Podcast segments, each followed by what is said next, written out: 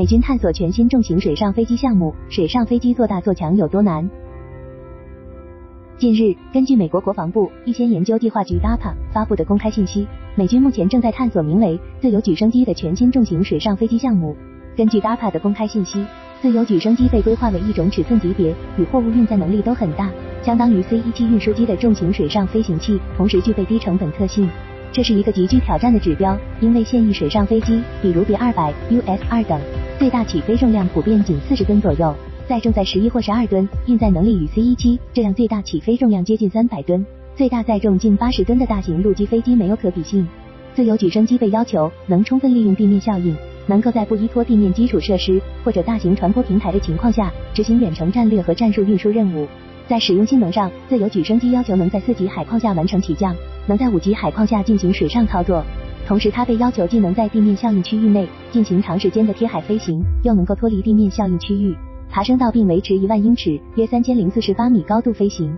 自由举升机项目目前规划了两个阶段，第一阶段的合同包括六个月的概念设计工作和九个月的设计成熟期，主要完成初步设计审查。此外，还有三个月时间用于制造规划和测试、演示规划审查。这一阶段主要用于研发概念原型机，其关注重点是操作需求和操作概念。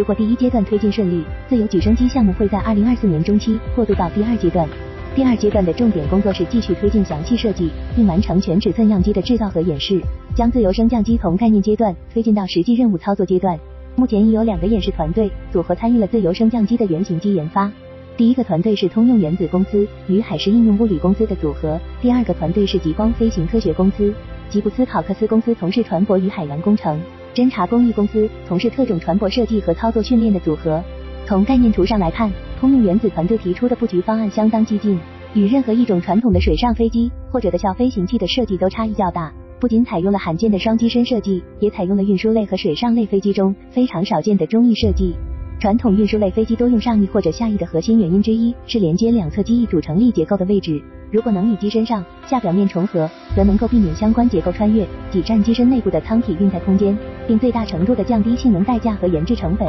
而水上飞机不采用上单翼的另一个主要原因，则主要是为了尽量抬高机翼，避免削弱海浪的撞击，尤其是撞击动力系统，比如螺旋桨下半幅导致的事故。但机翼的抬高会在一定程度上损失地面效应带来的升力增益，特别是越大型的水上飞机，其机身高度越大，上翼与中翼的高度差，很可能会带来非常显著的性能差距。通用原子方案的动力系统设计是其采用中翼设计的底气来源。它在机翼上表面的靠后侧分散布置了十二台涡轮螺旋桨发动机，推进式螺旋桨在发动机后侧。这种设计的意图相当明显，针对海浪使用机翼遮蔽发动机，并获得最大的机翼增生效果。同时，机体可容忍的发动机损失数量也能够得以提高。与之相比，极光飞行科学团队提出的方案就要常规的多。它采用了单机身、上单翼、高直梯形尾翼的布局，八台涡轮螺旋桨发动机布置在机翼的内侧。从目前的信息看。DARPA 应该是选择了一条妥协性的道路，放弃纯粹的地效飞行器路线，而是优化水上飞机的设计，使其部分具备地效飞行器的优点，在较低的海况下，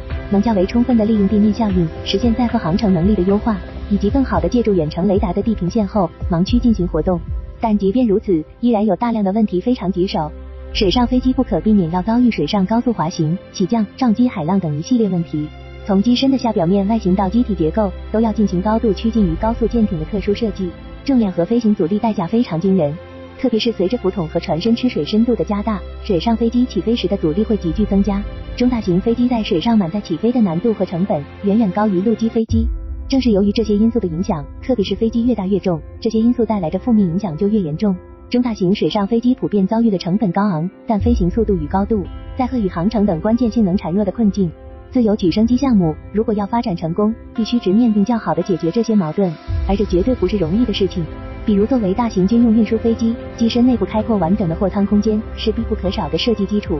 但这与水上飞机的生存性能就会形成显著矛盾。为了形成足够的浮力，水上飞机的内部空间应该要尽可能的分割化和密闭化，即使是少数隔舱进水，其他隔舱依然能提供足够浮力，避免飞机沉没。在人类航空史的早中期，水上飞机凭借其不需要地面跑道。可以借助任意较平静水面完成起降的特点，曾在侦察、反潜、援救等军用领域发挥过重要作用。但随着技术的发展，高等级地面机场设施越来越普及，具备大尺寸飞行甲板的舰艇大规模投入运用，常规起降飞机和直升机性能不断进化，中大型水上飞机迅速失去了竞争力，除在一些特定场景下还在继续发挥作用，辉煌不再。以自由举升机为代表，中大型水上飞机能不能做大做强，再创辉煌？面对各种棘手的工程技术难题，这个问题的答案还要拭目以待。